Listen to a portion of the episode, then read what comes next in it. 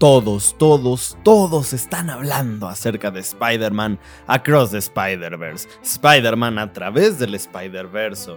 Y hay algo que quiero decirles, porque esta es una película que muchos esperábamos. Realmente, desde la primera película, desde Into the Spider-Verse, eh, que generó unas expectativas bastante altas. Y no es para menos, digo, la película ganó el Oscar a mejor película animada. Fue un parteaguas en la animación, porque muchos dicen es que la animación, vean cómo se ven, pero la animación no es solamente el cómo se ve.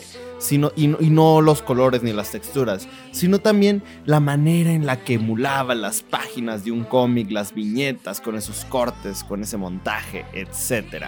Cuando hablemos de cine animado, no, no pensemos que la animación es solamente el cómo se mueven los personajes, o los backgrounds, o los fondos, o los colores, etc. La animación lo es todo.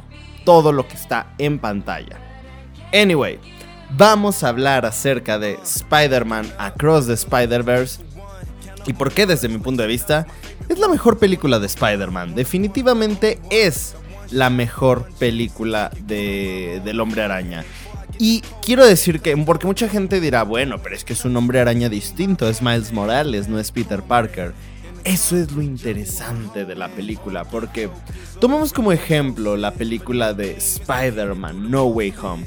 Ya, ya mostraban al hombre araña como un concepto, más que como un personaje.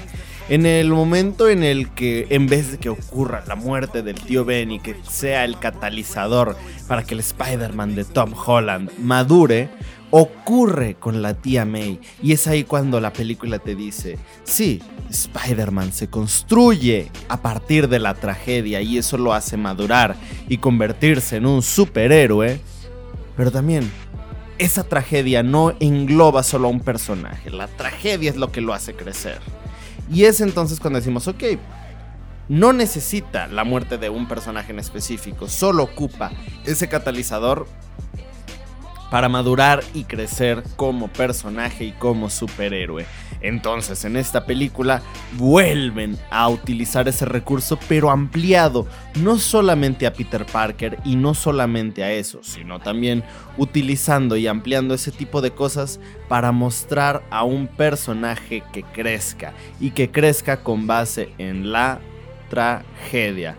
Eso me encanta. Sin embargo, lo más importante de todo, ¿es un buen Spider-Man? Yo diría que sí, creo que Miles Morales se separa por completo de lo que un hombre araña hace. Pero lo más importante es cómo eso lo transforma y lo hace madurar.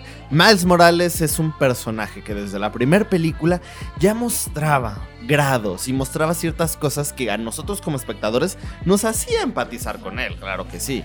Sin embargo, lo más importante de este personaje es la manera en la que se desarrolla y crece. Pero en esta película le dan un giro totalmente distinto. En esta película lo que ocurre es que ya no es solamente Miles Morales el hilo conductor a través de la narrativa de, la historia, sino que ahora es compartido con un personaje tan maravilloso, tan increíble, tan encantador como lo es Gwen Stacy. De verdad, a mí me encanta Gwen Stacy, se me hace un personaje sumamente increíble, muy carismática, divertida y como, como la antítesis, si es que podemos llamarlo antítesis, llamémoslo como un paralelismo, como el paralelismo de lo que podría ser Peter Parker. Funciona bastante bien, porque no es solamente una versión femenina de Spider-Man, llamado Spider-Man, es una versión femenina donde los roles se invirtieron. Y, ella tiene su propia personalidad, una personalidad un poco más rebelde, pero es, es muy interesante. De verdad, Spider-Gwen me encanta, Gwen Stacy me gusta mucho. Y me gusta como este tipo de películas las podemos utilizar como ejemplo para hablar de otras cosas. Digo, eh, mucho se ha hablado acerca de ese fondo de la habitación de, de Gwen Stacy con una bandera trans que dice Protect Trans Kids, etc. Una película de, Esta película fácilmente la podemos traspolar o podemos encontrar un paralelismo entre el discurso de un personaje queriendo ser aceptado por su familia como si fuera una persona pues homosexual, como si fuera una persona trans. Entonces el padre de Gwen Stacy tiene que aceptarla por no por lo que es, sino no por lo que decidió ser, sino por lo que es en general.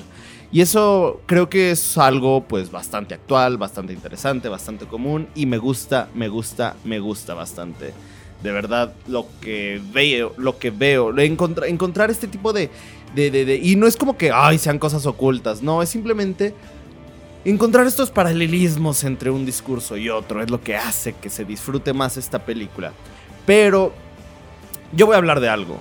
Yo tenía miedo, y lo dije en varios videos, yo tenía miedo de que la película fuera a ser más un, desfile de referencias y un despliegue de Spider personas por toda la pantalla y que brillara más por sus cameos que por otra cosa. Sin embargo, al ver la película, me doy cuenta de que efectivamente no es así. Gran parte de la película y del atractivo visual en este clímax es por eso. Pero no es solamente por lo que brilla la película y me alegra que no se hayan centrado tanto en eso. Me alegra que se centren en otras cosas porque así la película brilla por sus propios méritos y no solo para que la gente diga, wow, mira este Spider-Man y este y este y este y este en toda la película. Me gusta cómo la dirección, la la dirección que tiene la historia se enfoca más en, en, crear una historia, en crear a una narrativa que haga que los personajes inicien de una manera y terminen de otra, terminen su desarrollo como debe ser y que no sea solamente ver la película para ver cuántas referencias entendemos, cuántas referencias cachamos, cuántos Spider-Mans o Spider-Womans vemos en pantalla. Eso es lo que me gusta mucho y de verdad, como lo dije antes, me daba muchísimo miedo que dejaran o que sacrificaran un poco la narrativa y la historia para estar en favor de mostrar pues la mayor cantidad de referencias posibles. Evidentemente hay referencias que se disfrutan mucho, pero no dejemos que ese sea el principal atractivo de la película y mucho menos tampoco dejemos que ese sea ah, el principal punto por el que decimos que la película es increíble. Ahora sí, hablemos de la animación. Es que creo que hablar de la animación ya sería hablar de más, porque la animación es perfecta, no encuentro ningún fallo todo lo que funcionaba en la película, en la primera película de Spider-Man Into the Spider-Verse, funciona. Y aquí lo replican, pero le agregan más cosas. No solamente a replicándolas, sino pues están jugando con el multiverso. Me gusta cómo agregan estilos de animación distintas, estilo de montaje, estilo de texturas. Hay algo muy interesante y es que al final vemos como... Ah, y, no es spoiler, no es spoiler. Voy a intentar dar el menor número de spoilers posibles. Al final vemos una escena donde Gwen Stacy está en su habitación con su padre. Y dependiendo de lo que esté diciendo ella, eh, los colores cambian. Y eso se me hace increíble, de verdad, se me hace algo maravilloso.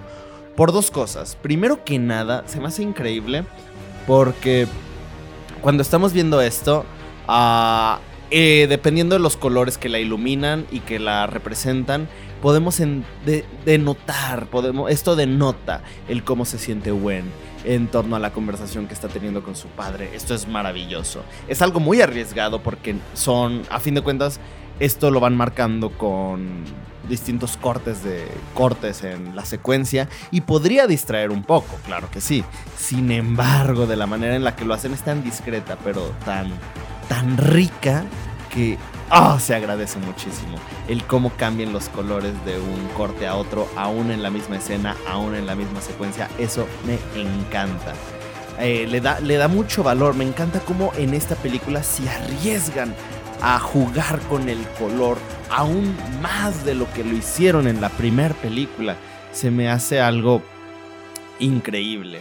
Como dije antes, las secuencias de balanceo, de peleas son muy creativas. Los backgrounds, etcétera. Me encanta cómo juegan con esta perspectiva de hombres arañas que caminan en el techo, que se sientan en el techo, etcétera. Y. Ah, no sé, es que de verdad todo lo que funciona en la primera película en esta lo explotan todavía más y hacen que la película se sienta mucho más arriesgada, mucho más disfrutable y mucho más entretenida. De verdad, no. La película dura dos horas con 15 minutos aproximadamente y no hubo momento donde yo dijera, ya duró mucho la película, o que me distrajera, o que viera para otro lado, o que quisiera sacar el teléfono. Ustedes no lo hagan, por favor. Nunca saquen el teléfono en una sala de cine. Frente a mí había un tipo que de repente se puso a, ver Facebook. Amigo, estás viendo una película, no te pongas a ver Facebook. Digo, si tienes un mensaje muy urgente, puedes contestarlo, pero neta, vas al cine a ver una película y te vas a poner a ver Facebook. Y era de que no, no leía los posts, nomás estaba scrolleando su teléfono. Era... Ay, yo sé que a veces... Ah, ah, no, no, no, por respeto, por respeto, no lo hagan, no lo hagan. Como dije, hay mensajes que a veces te llegan de urgencia y, los tienes que contestar porque sí. Pero así como para estar scrolleando Instagram, Facebook, etcétera, no, no, no, no lo hagan, por favor. De verdad, no lo hagan. Me encanta cómo esta película le da protagonismo a los papás de Miles. Que en la primera película ahí estaban, pero eran relegados a un segundo plano. Y en esta ocasión lo que hacen con la madre de Miles, de verdad, la mamá de Miles Morales, Río Morales, qué grandes diálogos tiene, qué grandes monólogos tiene también. De verdad, yo disfruté mucho a su personaje, me divirtió, me entretuvo, se me hizo increíble. Y de verdad disfrutas mucho todos los diálogos que la madre de Miles Morales tiene porque son divertidos, son interesantes. Se me hacen, o sea, se me hacen perfectamente on point. Y, ah, no sé. Me, gusta mucho todo lo que engloba a los padres de Miles. Me encanta esta dinámica familiar que tienen porque, corríjanme si me equivoco o si hay algún otro ejemplo, uh, búsquenme en mis redes, coméntenmelo, mándenme mensaje, etc. Me gustan mucho estas películas. Eh, creo que en una película de superhéroes casi no vemos a un superhéroe como tal que se sienta relegado en sus dos vidas. Que en su identidad secreta no se sienta parte de, de su familia, de sus grupos sociales, etc. Pero y que en su vida como superhéroe tampoco se sienta parte. Entonces Miles Morales termina siendo un un outsider, un forastero, alguien que no encaja ni con su familia, pero tampoco encaja con las Spider personas. Esto se me hace muy interesante. Creo que es un giro bastante interesante que le dan al personaje. Es una visión totalmente distinta, no solo de, de este personaje y no solo de Spider-Man, sino también de los superhéroes en general. Porque estamos acostumbrados a ver superhéroes que no les gusta quiénes son como personas y encuentran ese escape en su lado superheroico. Y tenemos otra desde, desde un punto de vista opuesto, de que no les gusta cómo son como superhéroes y que no quieren ser superhéroes porque les gusta mucho su vida como civil. Y encuentran ese punto medio. Sin embargo, Miles no se siente ni de uno ni de otro. Y eso es... ¡Oh! Se me hace una postura muy interesante para una película como esta. Y creo que lo desarrollan muy bien. Y ya para terminar, solo diré una cosa. Eh, creo que esto lo mencioné en mi video de YouTube también. Mm, yo siempre romantizo mucho las cosas. Y a veces, por ejemplo, muchas veces mis amigos, mis conocidos me dicen, ¿para qué vas a ir al cine a ver esta película? Y yo digo, es que imagínate la experiencia de ver esta película en el cine, esta película de One Piece, etc. Eh, de lo que sea. Porque pues yo valoro mucho la experiencia de ir a una sala de cine y verlo con un montón de personas, un montón de fanáticos. Entonces, cuando yo muchas veces pienso, qué chingón debió haber sido vivir en los años 80 y ver ese final del Imperio contraataca, donde Darth Vader le dice a Luke, Luke, yo soy tu padre. Y entonces imagínate la reacción de la gente de, wow, ¿qué pasó? Y ahora tenemos que esperarnos para otra película. ¡No! Y algo similar ocurrió con Avengers Infinity War, aunque pues era un giro que mucha gente se podía esperar.